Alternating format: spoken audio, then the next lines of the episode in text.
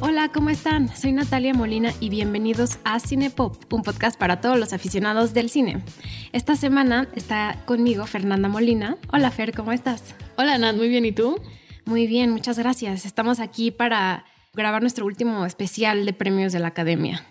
Así es, con este episodio ya son cuatro del especial de Óscares. Exacto, así que todo este mes espero se hayan divertido con nuestros programas de películas nominados que fue Sound of Metal, Nomadland, Promising Young Woman. Así es. Y hace unos meses hicimos Mank, que también está nominada, pero esa lo pueden encontrar en nuestro feed como por ahí de noviembre. pero muchas gracias por escucharnos, muchas gracias por nuestros mensajes. Recibimos muchos mensajes de que les gusta el programa. Entonces no se les olvide escribirnos a cine-popmx en Instagram y en Twitter y nosotros ahí les vamos a contestar a todos sus mensajes. Sí, nos encanta leerlos, entonces síganlo haciendo. Decidimos sacar este especial un poco antes, porque ya este fin de semana son los premios de la academia y queríamos que tuvieran unos días para que nos escucharan para ponerse en el mood de los Oscars. Entonces, platícanos, Fer, ¿cómo va a estar el programa hoy? Este programa va a ser diferente al resto porque en los episodios pasados hablábamos de una película nominada para estos Oscars del 2021. Pero en este episodio vamos a viajar en el tiempo a otros años, a otras entregas de Óscares.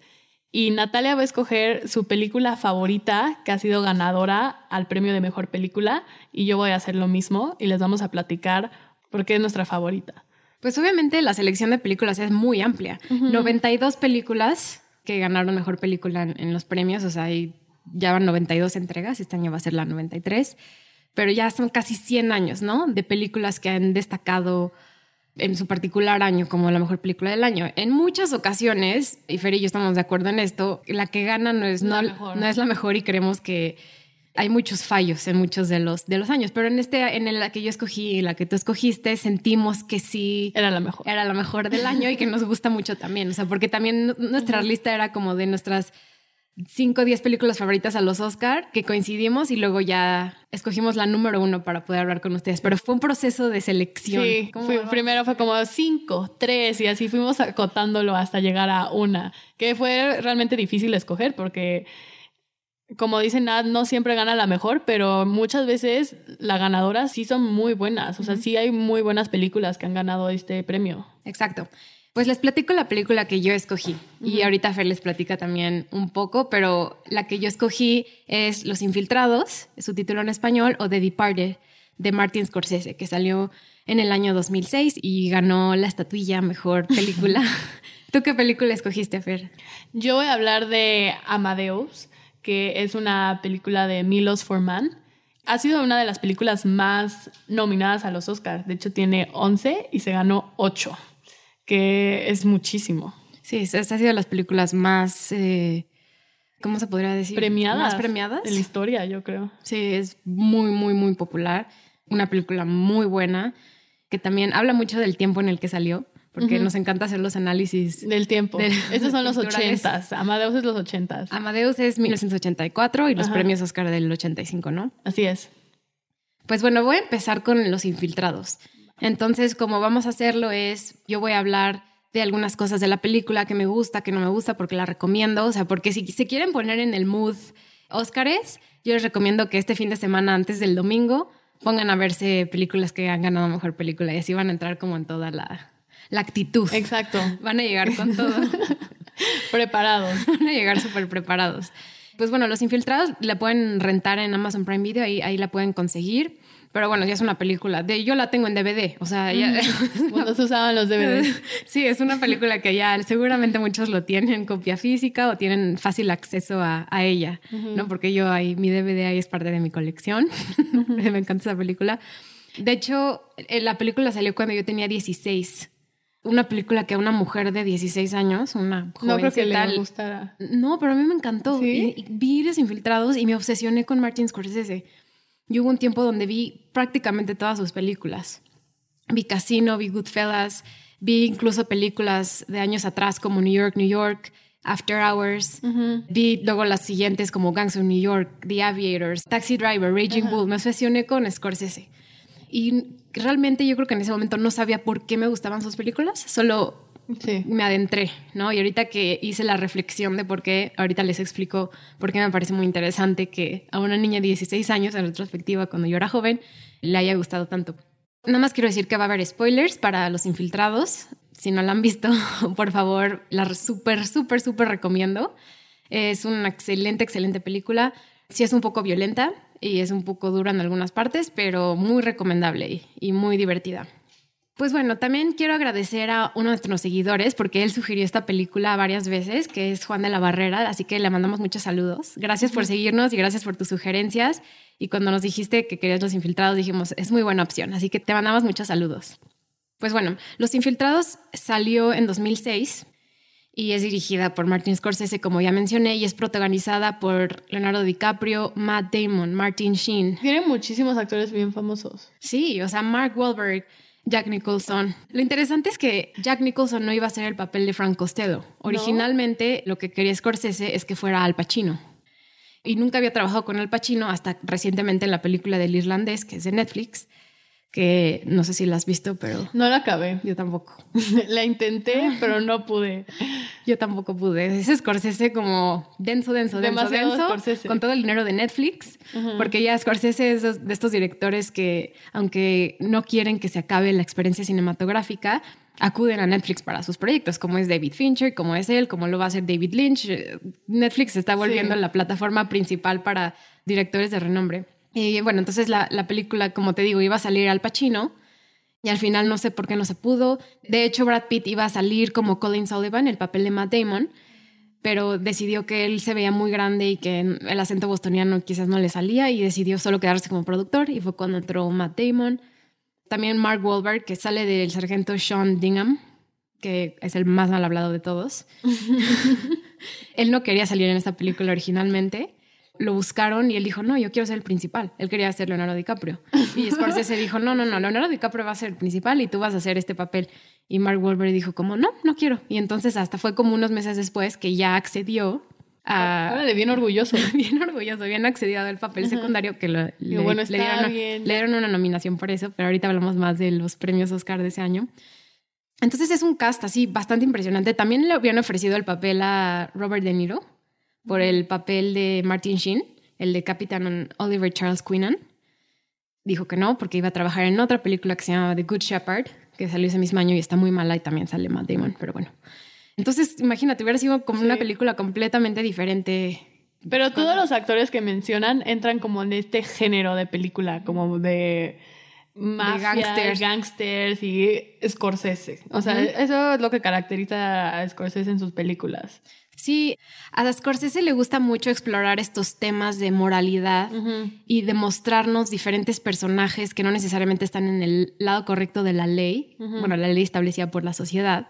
Y le gusta explorar muchos de esos personajes, ¿no? Sus identidades y quiénes son. Un ejemplo es Taxi Driver, que es una película de temas de identidad que es muy fuerte. También lo, lo podemos ver en, en Goodfellas o en Casino, ¿no? Sus personajes principales son personas que cometen crímenes. Sí, nos hace empatizar con el criminal. Nos muestra como este otro lado de, la moneda. Y pues en el fondo realmente empatizas con todos estos mafiosos. Sí, sobre todo en los infiltrados. Pues brevemente, o sea, si, si no, si no este, la han visto o quieren saber rápidamente antes de que nos metemos a spoilers más profundos, pues los infiltrados es, como lo dice el nombre en español, me gusta más el nombre en español que en inglés. Sí. Porque en inglés es The Departed, que quiere decir los que nos dejaron, los que se fueron.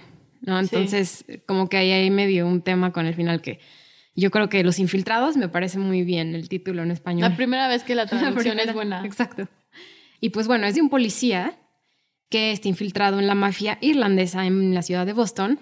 Y también al mismo tiempo es de un chavo que se hace policía, pero está infiltrado por la mafia irlandesa en Boston. Entonces cuenta la historia de estos dos personajes y estas dos historias que se van desenvolviendo poco a poco en la película a través de ellos dos. Ese concepto se me hizo muy interesante, de tener a estas dos infiltrados en estas dos instituciones y tener la perspectiva de ambos. Es un gran concepto. Esta película, de hecho, es un remake de una película de Hong Kong que se llama Infernal Affairs. Yo no la conozco, la verdad no la vi, pero dicen que es muy buena también. Entonces el guion No es exactamente igualita la historia, por lo que tengo entendido, pero es muy parecida. Entonces sí, está basado, o sea, el, el guion está completamente basado en Infernal Affairs, entonces habrá que verla para ver si es el mismo nivel que The Departed. Pero hay algo que me interesa mucho contar de mi relación con Scorsese y con estas películas, como ya lo había mencionado antes, porque sobre todo The Departed y todo lo que ha hecho Martin Scorsese me parecen como películas muy críticas a la estructura social actual, sobre todo en Los Infiltrados, porque en Los Infiltrados, aunque haya el Departamento de Policía de Internal Affairs y luego también esté la mafia irlandesa, que su líder es Frank Costello, la verdad, los dos sistemas tienen a personas que son despreciables. Entonces, no existe una autoridad moral. Sí, como que borra la línea entre el bien y el mal. Exacto, borra la línea entre el bien y el mal. Y la figura de autoridad, que en este caso es la policía del estado de Massachusetts, podemos ver que el ambiente es extremadamente machista. Todos hacen bromas sobre palabras como fagot o queer, cosas así, que ahorita ya, ya de por sí en 10 años, 15 años que que ya salió casi, ha cambiado mucho cómo podemos representar a otras personas en la pantalla pero es muy duro de ver eso, ¿no? Y entonces yo digo, esto representa muy bien nuestra estructura y nuestra cultura patriarcal. Sí, de hecho hay una frase que dice el personaje de Frank Costello, dice algo como, todo el mundo te dice que existen los buenos y los malos, o sea, los criminales y las personas que hacen las cosas bien. Pero cuando tienes una pistola apuntada hacia ti, eso ya no existe. Entonces, como ese reflejo de que a la mera hora todos estamos hechos de lo mismo. No son dos bandos, o sea, somos lo mismo. Sí, exacto. Pero hay algo que yo no sé si fue intencional. O sea, yo no sé si esta película fue hecha intencionalmente con criticar los sistemas yo no creo. patriarcales. Yo tampoco creo. Yo creo que ni se dieron cuenta. Yo tampoco creo, y creo que esto va a ser controversial, pero no me importa. Pero enseña muy bien cómo, o sea, las mujeres no tienen ninguna ni voz ni voto. O sea, las figuras de las mujeres en Martin Scorsese, la mayoría de las películas no existen. No hay ni mujeres en sus películas. O sea, en esta hay una. Sí, hay un personaje de una, de una psiquiatra que está como ahí metida tanto con Sullivan como con Costigan. Pero no aporta nada a la historia prácticamente. No, sale muy poquito. O sea, creo que solo la metieron para que no sea un cast de puros hombres. Y eso es lo que le podría, o sea, es como una crítica, pero una crítica que me gusta de la película. Nos muestra exactamente cómo nuestra sociedad funciona, pero lo hace sin darse cuenta. Sí, es como Birth of a Nation, ¿no? Que es esta película extremadamente racista, pero cuando lo hicieron ni sabían que era racista, o sea, era como, pues así es la sociedad y lo reflejaron, pero sin ser conscientes. O sea, Deported la ves y es extremadamente, es una película extremadamente machista, pero cuando lo hicieron no se dieron cuenta de eso. Sí, y es por eso que digo, me gusta que hayan hecho esta crítica, que podamos ver y 15 años después podamos decir, no, bueno, o sea, seguimos viviendo en lo mismo, en personas que entre los hombres les tienen miedo el uno al otro, que el otro vaya a ser gay, que ese sigue siendo una broma constante. No sé en tu caso, pero yo he escuchado todavía esas bromas de mal gusto, eh, son muy comunes. De este miedo de, de ser diferente, y creo que también tiene mucho que ver con Martin Scorsese y su interés en mostrar su, su forma de ver el catolicismo, porque aunque él no es católico en sí, él creció en un ambiente católico. Y por yo creo que también Boston fue uno de los lugares que escogió, porque el, catolicismo es muy importante. Y obviamente las culpas o el ser gay, las culpas de, tu familia o tu comunidad y no respetarlas es algo como muy fuerte. Yo creo que también está muy bien hecho aquí. Sí, totalmente. Y la religión también es un tema constante en sus otras películas. Lo podemos ver con La Última Tentación de Cristo, la película de William Defoe, que fue extremadamente controversial, todavía es, porque esa película trata de, borrar hechos históricos como nosotros lo conocemos y como están construidos en la religión católica. Entonces es algo que él vive muy de cerca a través de sus historias, ¿no? Cómo, cómo él ha cambiado su percepción de la religión ahora que él es artista. Lo que realmente me gusta de esta película es que es una historia donde hay muchísima acción constante, o sea, hay movimientos prácticamente todo el tiempo, hay muchos personajes, pero la verdad es muy fácil poder entender la diferencia rápido. No sé si tú lo percibiste de esa misma forma, como que te metes a la historia de una forma muy fácil, como que es fácil entender lo que está sucediendo. Y me gusta también que no es una de esas películas de acción donde necesitas explotar 500 mil coches o que pasen muchísimas cosas alrededor para mantener a la audiencia interesada. Y aquí es con los diálogos y es con la actuación y es con las expresiones. No es el tener que poner efectos especiales o que haya persecuciones o cosas así, que así como que ahorita ya estamos muy acostumbrados con películas de superhéroes y con blockbusters muy grandes como Rápido y Furioso, donde necesitamos ver explosiones, necesitamos ver que haya efectos especiales o que se estén aventando de un lugar al otro que es completamente irreal. No, aquí la acción es como muy presente porque es a través de los diálogos y de las expresiones faciales. ¿Recuerdas la escena donde Jack Nicholson le rompe el brazo a Leonardo DiCaprio?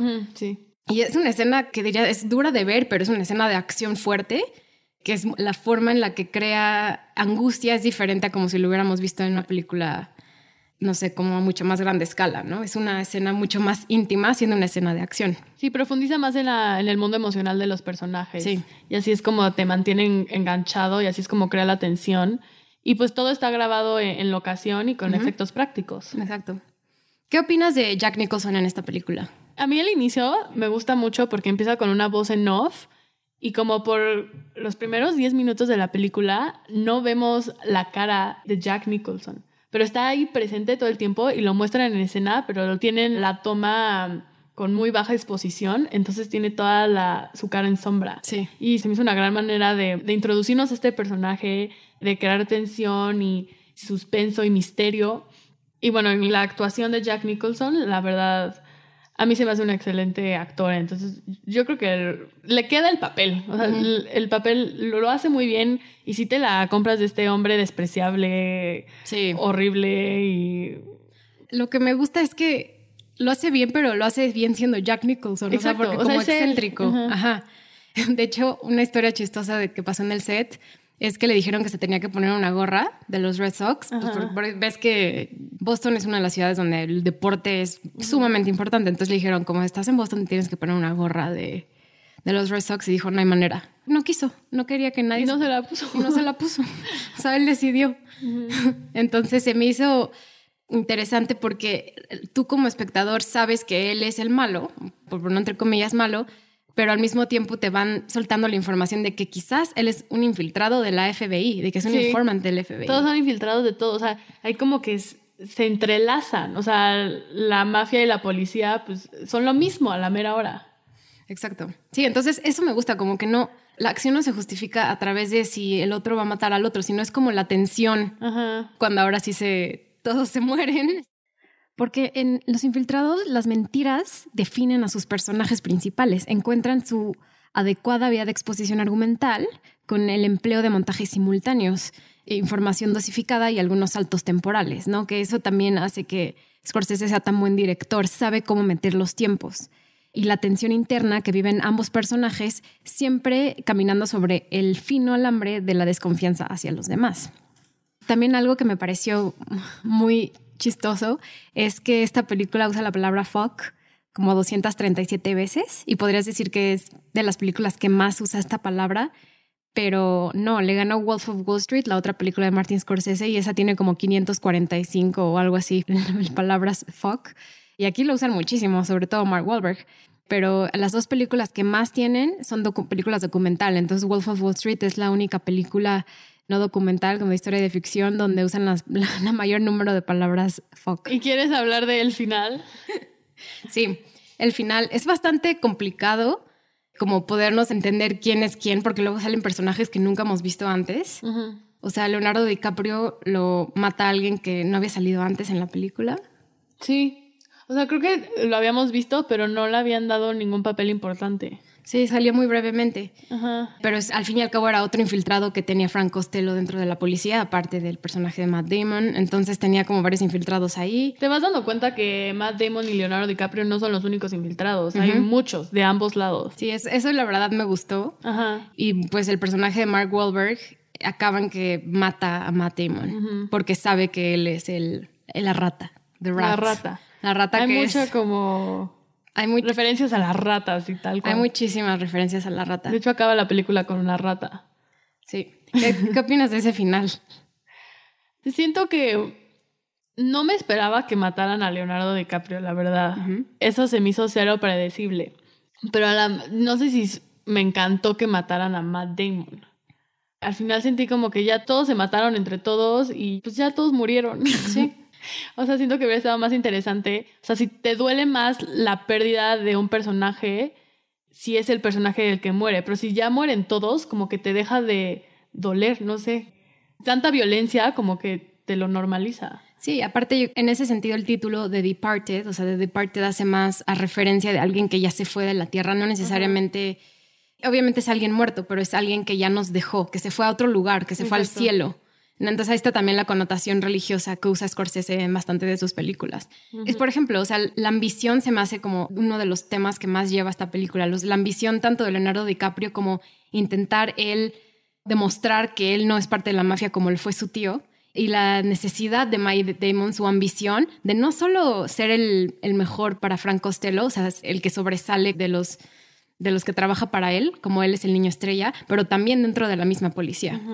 Y esa ambición es la que hace que, que todo se vuelva un desastre. O sea, y Leonardo DiCaprio decide si aceptar ser infiltrado porque como tiene un historial de su familia, también como la comunidad juega un parte muy importante en la mafia irlandesa, él quiere como salirse de esto. Entonces la ambición es como una, una de los aspectos que, que sea más interesante cómo lo maneja Scorsese.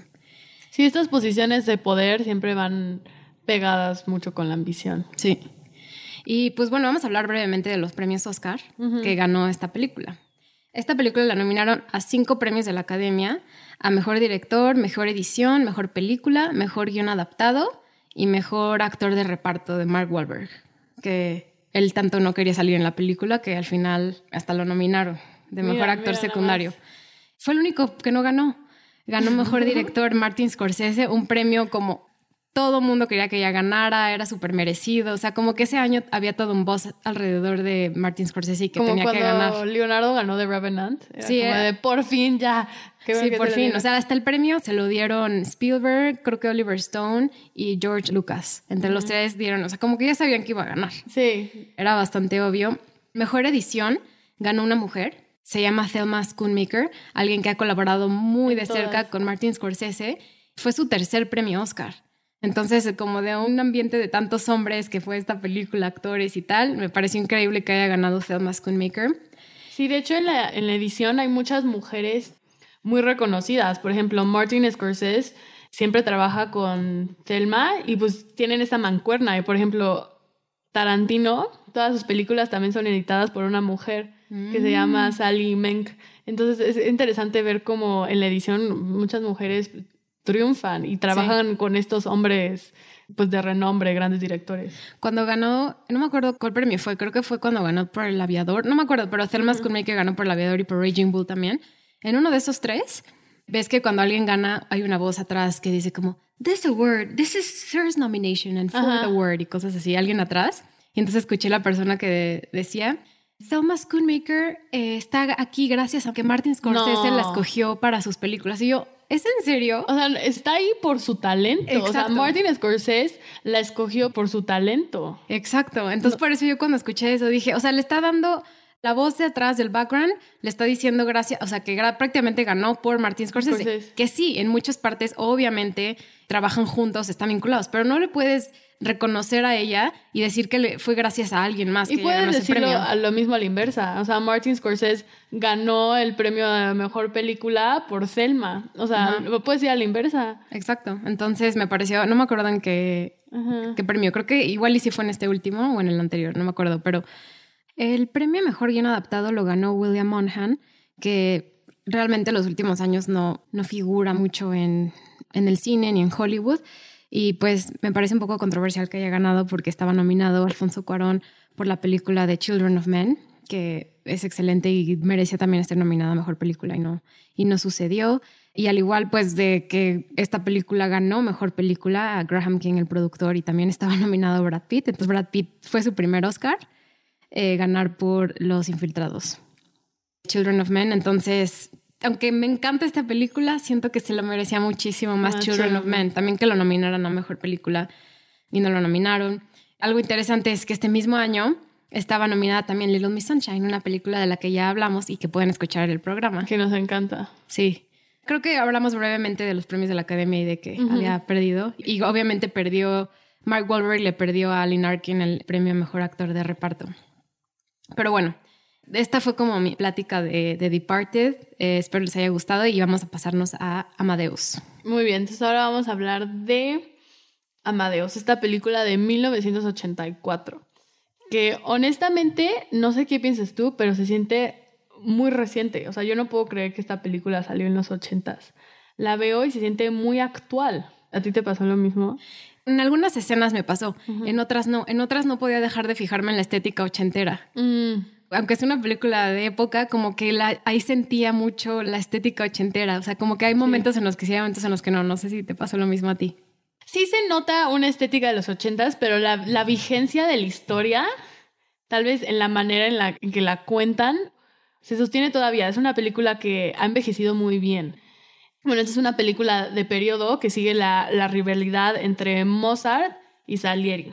Prácticamente, pues Mozart es este hombre, es prodigio, es un genio, es extremadamente talentoso desde una temprana edad. Y Salieri es esta otra persona que también tiene mucho talento, es un compositor, pero vive a la sombra de Mozart y no le llega a la mente brillante que tiene Mozart y es extremadamente celoso. La película trata sobre esta rivalidad y esta riña, lo cual, a pesar de que es una película de periodo sobre dos figuras históricas reales, esta riña es completamente ficción. Esta idea de una rivalidad entre Mozart y Salieri surgió en 1830 por un escritor ruso que se llama Alexander Pushkin, que hizo una obra con este mismo tema que se llamaba Mozart y Salieri. Luego se adaptó a una ópera y luego Peter Schaffer hizo una obra en el 79 y él mismo fue quien adaptó su obra al guion y es esta película. Pero se me hace muy interesante cómo a partir de estos personajes históricos crearon toda una historia de ficción.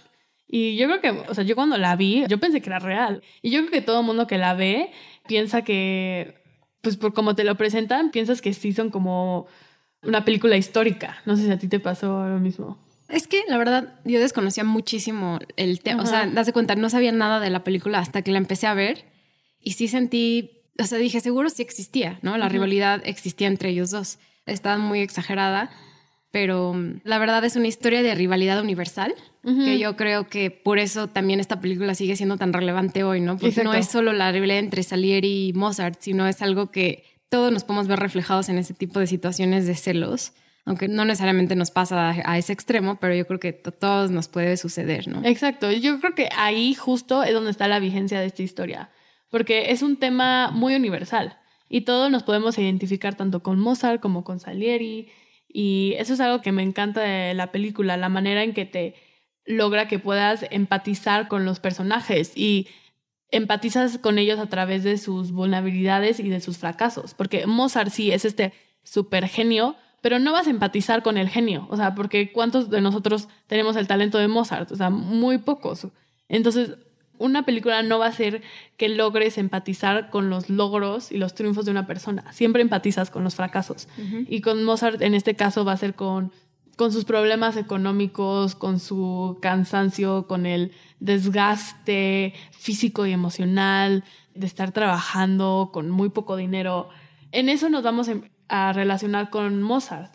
Y con Salieri es pues con estos celos, este deseo de hacer algo grande en tu vida y ser recordado y el, el que siempre exista alguien mejor que tú y quieres sobresalir y te esfuerzas, pero nunca eres el mejor. ¿Y cuánto de nosotros siempre queremos ser el número uno, pero siempre va a haber alguien que lo hace mejor que nosotros? ¿Y qué trabajo cuesta aceptar eso? Aceptar de, pues puedo que sea muy bueno, pero no va a ser el número uno y no tiene nada de malo en eso, pero siempre es esa batalla por, pero yo quiero el número uno. No, y lo que le enoja a Salieri es lo ridículo que Ajá. es Mozart. Sí, sí, porque Mozart es este niño consentido que siempre le han dado todo lo que quiere y tiene como esa risa muy característica, Ujú. que de hecho eso fue un invento de Tom Hulce, el actor, que el director Milos Forman, que por cierto Milos Forman es un checo que ha hecho la película One Flew Over the Cuckoo's Nest, que también es, es una excelente película, un clásico. Si no la han visto, véanla. Y mm, entonces Milos Forman le dijo a Tom Hulce, necesito que este personaje tenga como algo extremo. Y entonces él llegó con esta risa, la escucha es súper ridícula, pero funciona en la película. Sí, la risa, yo vi el director Scott. Yo también, porque es la única que, hay. Entonces ya la risita de, o sea, es, excelente, porque yo creo que de las cosas como actores más difíciles es reírte en escena y hacerlo una y una y una y otra vez. O sea, mis respetos. Exacto. Es bastante espectacular hacer una risa. Aparte, tan molesta la risa que tiene, que es característica, como dices, de la película y del personaje. Y es icónica, se volvió cultura popular esa risa. y hacer eso es dificilísimo. Y para los que no sepan de lo que estamos hablando, escuchen esto.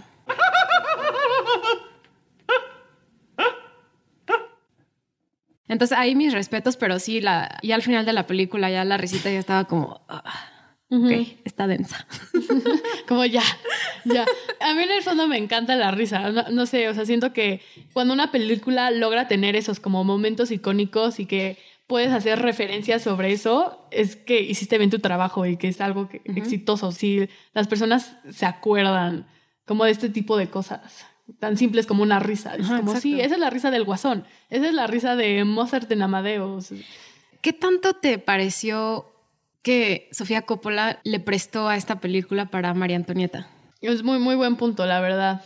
María Antonieta sí se trata de apegar a los hechos reales, pero lo quiere modernizarlos y jugar un poco con la cultura popular y con el género de periodo. O sea, como que Sofía Coppola le mueve más dentro del género de periodo porque usa canciones modernas y no de la época y a veces ves Converse en las escenas y, o sea, juega con estos acrónimos. Sí.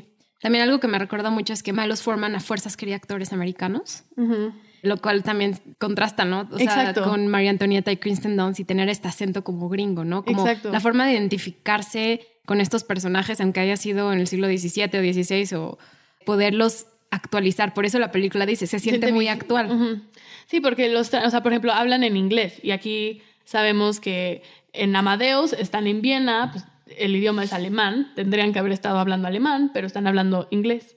Y en, pues, en María Antonieta están en Francia, tenían que haber estado hablando francés, pero están hablando en inglés. Entonces es como americanizar estas historias. Sí. No le veo nada de malo, yo, en el fondo. No, es un estilo es una decisión artística. exacto.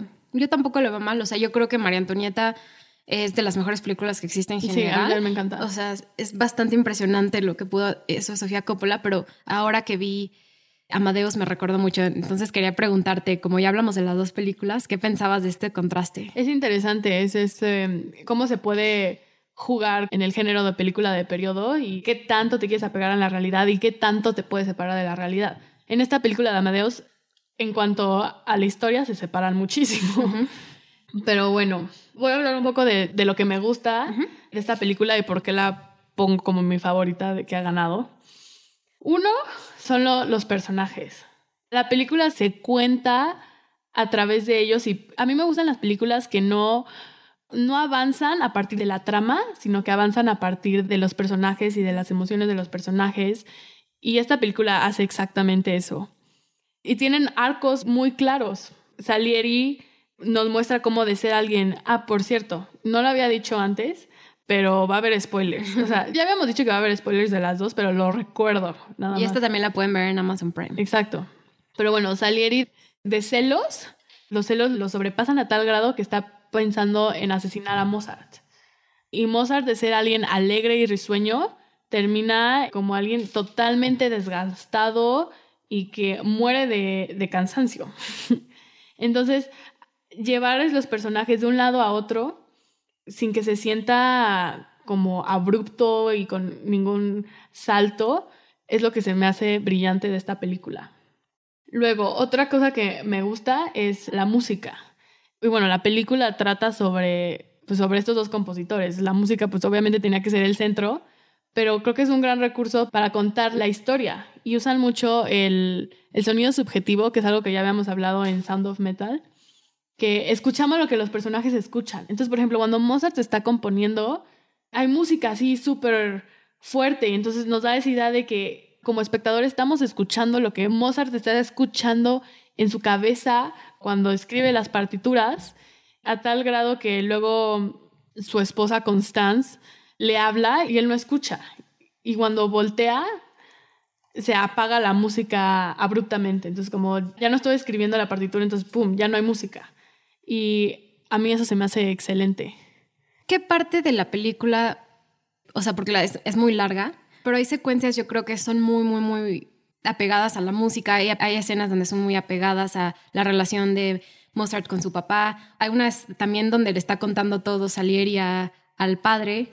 ¿no? Porque esa es como otra historia aparte, ¿no? Esa plática. ¿Qué es lo que a ti más te llamó la atención de estos diferentes tipos de mini historias contadas en la película? A mí me gusta mucho, o sea, de estas historias yo creo que me gusta mucho cuando exploramos la, la vida del matrimonio de Mozart con Constance. O sea, me gusta como conocer ante el mundo, pues Mozart era como este, esta persona brillante, ¿no? Que todo el mundo conocía y todo el mundo admiraba pero la película nos pone en, la vida cotidiana de Mozart y a pesar de que es esta persona brillante, es lo que decía de la empatía, lo baja a un nivel muy humano.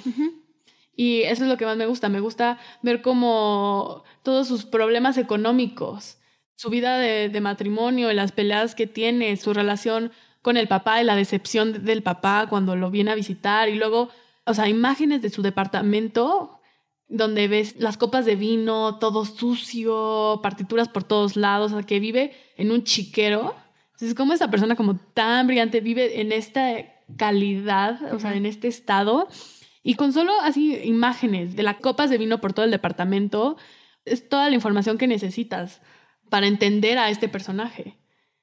Y no necesitas el diálogo. Y eso me lleva a otro tema como porque esta película se cuenta con un marco narrativo, es decir, como es una historia dentro de una historia. Es Salieri de grande contándonos su experiencia y, su vida. Que siento que es un recurso interesante, pero a veces lo sobreusan y mm. puede caer en lo repetitivo y en lo sobreexplicativo. Hay veces que la voz en off de Salieri te dice cosas muy obvias, que no es necesario, que hubiera sido más poderoso que no estuviera su voz ahí atrás contándonos lo que él estaba pensando porque se puede entender con la imagen. Por ejemplo, hay una, Salieri es alguien muy religioso y eso lo vemos desde el principio de la película. Y hay una escena donde descuelga la cruz y la quema. Sí, cierto. Es una escena extremadamente poderosa. Esa imagen, o sea, alguien tan devota y tan católico y que tiene tanta fe en Dios que descuelgue una cruz y la queme, es algo súper fuerte y es algo súper duro. Sí, simbólicamente es es lo que a él lo transforma, ¿no? Exacto. Pero atrás tenemos la voz de Salieri como diciendo, echándose todo un monólogo de cómo perdió la fe y yo como, no era necesario, o sea, con solo ver la imagen ya era suficientemente poderoso. Es donde digo como, esa voz en off es sobreexplicativa, no la necesitamos.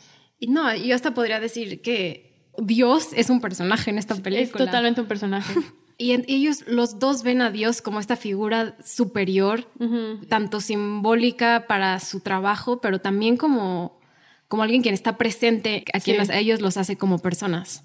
Sí, porque sigue todo este tema, y de hecho esta era la creencia en la época, en el siglo XVIII, pensaban que si alguien era muy talentoso en algo, no era por él, no era algo que se le atribuía al individuo, sino se le atribuía a Dios. O sea, Dios está hablando a través de ti. Dios hace arte a través de ti. Y muchas veces Salieri se refería a Mozart como lo que compone Mozart no es Mozart, es la voz de Dios a través de Mozart. Entonces por eso Salieri está enojado con Dios, porque dice, ¿cómo es posible que escogiste a ese niño consentido, risueño, torpe, como el instrumento para darnos este don? O sea, ¿por qué elegiste a Mozart y por qué no me elegiste a mí?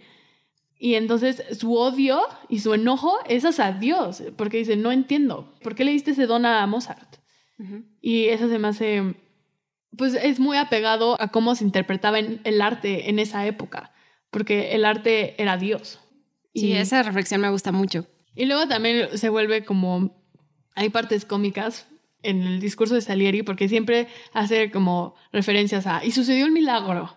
¿No? Y en eso cortan a una escena de, su papá ahogándose y en el ataúd. Y luego vuelve a decir en otra situación, y en eso pasó un milagro, y es el emperador bostezando en la ópera de Mozart. A mí ese tipo como de juego de palabras de que cada que pasaba algo malo saliera y decía, un milagro. pues es muy, muy característico de su tipo de persona. Sí. Bueno, y nada más, una de mis escenas favoritas, yo creo que de, de todo el, el cine, es de esta película. Es cuando Salieri ya está en el, en el hospital psiquiátrico y viene y lo visita un padre y le dice, yo fui un compositor súper grande, todo el mundo me conocía.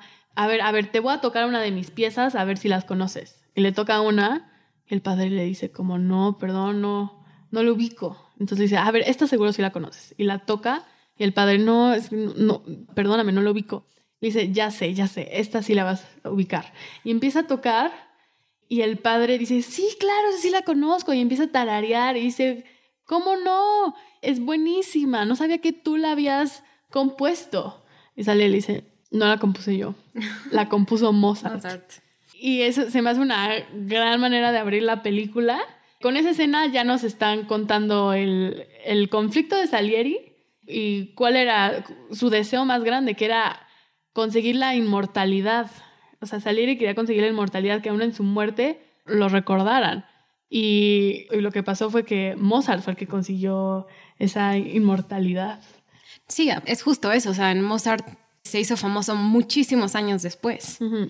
Pero en el ámbito de la película Ajá. no era el caso. O sea, Sí. sabemos ahorita, está- la película hace sentido por el contexto en el que vivimos Ajá, hoy. sí, bueno, en los ochentas. Todo el mundo conoce a Mozart. Sí, pero en ese momento creo que la película está hecha conscientemente para decir, Mozart ya es de los de las personas más famosas en el mundo de la música, si no es que la más famosa en el mundo de la música, pero nosotros estamos conscientes de eso viendo la película. O sea, Sí. aprovecha nuestra relación con la música de Mozart para poder crear una historia Exacto. antigua. Sí, aprovecha que es un personaje muy familiar para todos Exacto. nosotros. O sea, todo el mundo ubica a Mozart. Y bueno, ahora voy a hablar rápidamente de, de los premios. Estuvo, como ya había mencionado, nominada a 11 premios y ganó Mejor Película, Mejor Director, a Milos Forman, Mejor Guión Adaptado, que se lo dieron a Peter Schaffer, Mejor Actor, que es el F. Murray Abram, que es el que interpretaba a Salieri, y también sale en Gran Hotel Budapest, ya saben que nos encanta esa película, siempre hacemos referencia a ellas. ¿Crees que sí debe haber ganado ese? O sea, el act- F.B. Murray, su actuación es espectacular, pero la de Mozart también, que estaba Sí. nominada. ¿Cómo era el nombre del actor? Tom Holtz. de Tom Holtz. También cuando le dan el premio a, F- a Murray, Holtz se también aplaude y está feliz por él, pero no sé si, o sea, si en la misma película hizo, o sea, lo mismo con los actores. De hecho, dicen que sí. Hay una entrevista que dicen que sí había cierta rivalidad entre F. Murray Abraham y Tom Holtz y que constantemente los comparaban y todo. Entonces, este tema, los actores se podían relacionar, o sea, en qué carne. fuerte está eso. Fue literal. Exacto. Y yo creo que Tom Holtz, pero se invirtieron los roles aquí, ¿no? Sí. Yo creo que F. Murray Abraham sí merecía ese premio, pero también entiendo que Tom Holtz lo merecía. Sí, los dos se fueron, es, la verdad, esas actuaciones son espectaculares. Sí, lo hace excelente. Y esa risa icónica es trabajo de Tom Holtz. También ganó vestuario, que pues sí, es una película de periodo, lógico que se la dieran. Diseño de producción. O sea, hay unas producciones enormes en esta película. Especialmente en las óperas y en las fiestas. Tienen un montón de extras. Y en ningún momento usaron luz artificial, ¿no? Tengo entendido que todo fue con velas. Qué interesante. Eso no lo sabía, la verdad. Pero sí, o sea, la producción de esta película es enorme. También ganó mezcla de sonido, que también es lógico siendo una película sobre la música y que la música es un gran recurso para contar esta historia. Y maquillaje. Que a mí no me encantó el maquillaje de Salieri de viejito. ¿A ti te gustó? Mm, por eso decía que parece también ochentera, por ese tipo de Sí, cosas. ese maquillaje no me gustó para nada. Porque parece como un villano de una película de Disney. Sí. No me gustó nada su maquillaje, pero bueno. Y también estaba nominada a Mejor Edición, otro premio de actor, o sea, de Tom Holtz, que ya saben que perdió, y cinematografía.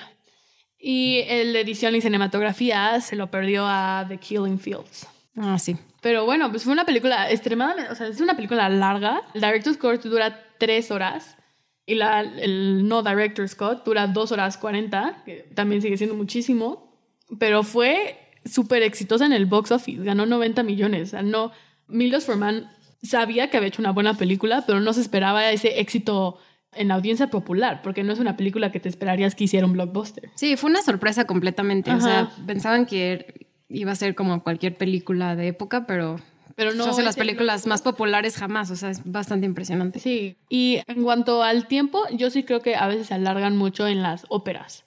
No sé tú qué piensas. Hay unas óperas que siento que son excesivamente largas, que está bien que estén, pero les pudieron haber cortado varios minutos. Sí, completamente. Yo también creo que es un poco largo, pero está súper bien hecho. Los vestuarios están increíbles, como ya habías bien mencionado. ¿Cuál es tu relación con esta película? ¿A ti te...?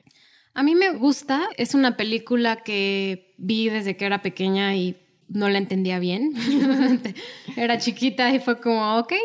Pero luego me fui dando cuenta de los aspectos técnicos sobre todo y la forma en que está contada la historia que tú ya mencionaste de una forma muy buena.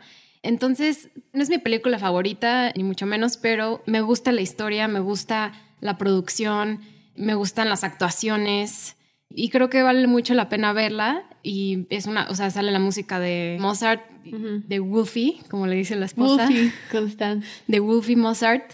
Y es bastante espectacular, pero no es mi película favorita dentro de las listas de películas, de las 92 películas de mejor película. ¿Y te habías fijado que Cynthia Nixon sale? Sí, sale Cynthia Nixon. Es Miranda Hobbs de Sex and the City. Sí. Y salió en esta película cuando tenía 17 años, era una niñita. Estaba chiquitita. Sí. Y bueno, la, la actriz que interpreta a Constance se llama Elizabeth Berridge. Hubiera estado padre ver la obra de Peter Schaeffer, porque creo que en Inglaterra sobre todo fue muy popular la obra y salía, por ejemplo, Sir Ian McKellen protagonizaba Mozart, creo. No me acuerdo si era Mozart o Salieri, pero, o sea, es una obra que también ha de estar muy padre verla en vivo. Sí, estoy segura que sí. Pues muchísimas gracias por escucharnos. Disfruten mucho los premios Oscar de este año. Yo creo que van a estar muy divertidos porque van a estar muy extraños. Muy diferentes. Dato curioso, toda la producción de los Oscars los está dirigiendo Steven Soderbergh, director famoso de Hollywood. Entonces yo creo que va a ser un año donde con toda la pandemia y todo vamos a tener no sé, varios lugares. O sea, como ya había dicho en otro programa, van a grabar la mayoría en una estación de tren en Los Ángeles, pero también va a haber partes en el Dolby Theater donde se graba normalmente. Yo creo que va a haber videos grabados. O sea, yo creo que va a ser como una mezcla de cosas. A ver, puede que sea o muy divertido o muy de flojera. Y pues si quieren escuchar las predicciones de quién creemos que va a ganar, no se olviden escuchar nuestros programas pasados. Ahí les vamos a dar como una idea general más o menos de quién creemos que va a ganar en qué categoría. Sí, en cada, al final de cada episodio hacemos unas pequeñas predicciones. Exacto. Y a ver qué tan acertadas son. Sí, pues muchas gracias por escucharnos durante este mes de premios de la academia y los esperamos hasta la próxima. Hasta la próxima. Muchas gracias. Bye.